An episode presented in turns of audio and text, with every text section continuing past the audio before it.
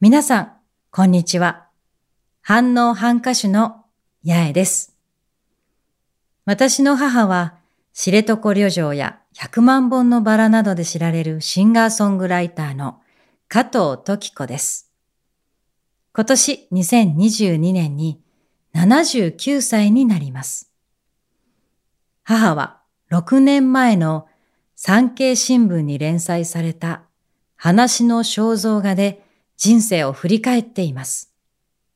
この度、ここ、父、藤本敏夫が残した千葉県の鴨川自然王国から音声にてお届けします。話の肖像画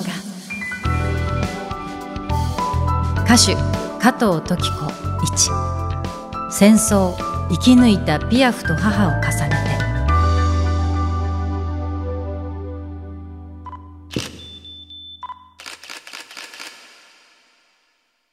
70年前の1946年、満州ハルビンから母子4人で命からがら引き上げてきた。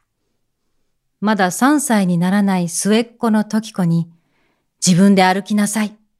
そうしないと死ぬのよ。と叱咤した母、とし子。愛の参加、バラ色の人生で知られるフランスシャンソン歌手エディット・ピアフは同じ1915年の12月にパリで生まれている。戦争の時代をたくましく生き抜いた女性たちの思いを重ねて、加藤時子は今、ピアフを歌う。終戦の年、ソ連軍が満州に攻め込んできた時、父、幸四郎は戦争へ行ったまま、守ってくれる国も舞台もなくなり、ハルビンに残された30歳の母は、3人の幼子を抱えて自分を奮い立たせた。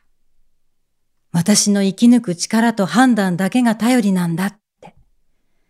そこから母の本当の人生が始まる。仕事を、食料を懸命に探し、略奪に来たソ連兵にも毅然と対応した。一対一の人間同士なら必ず分かり合える。母の言葉は私の教訓になりました。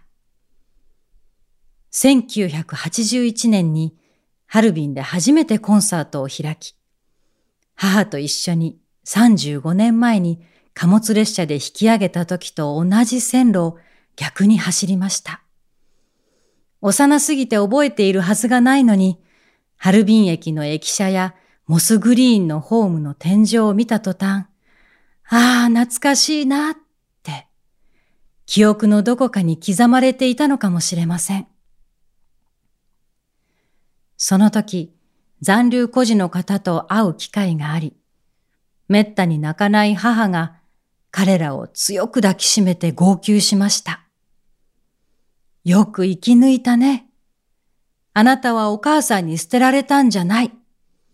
そうしなければあなたが生きられなかったから、と。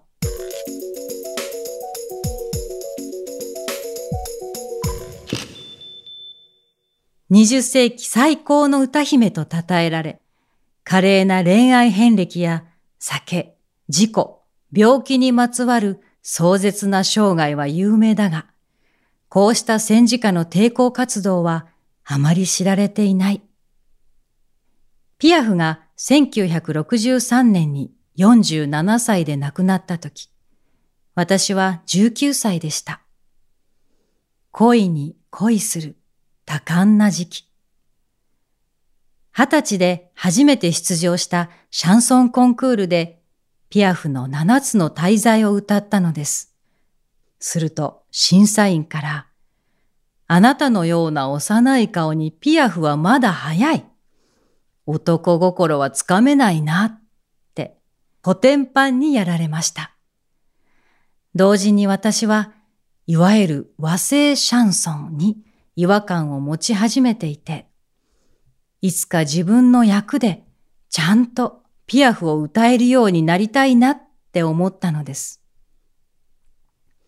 それからピアフの生涯を改めて調べてみた。戦争を生き抜いた強さ、晩年の奇跡のような輝き。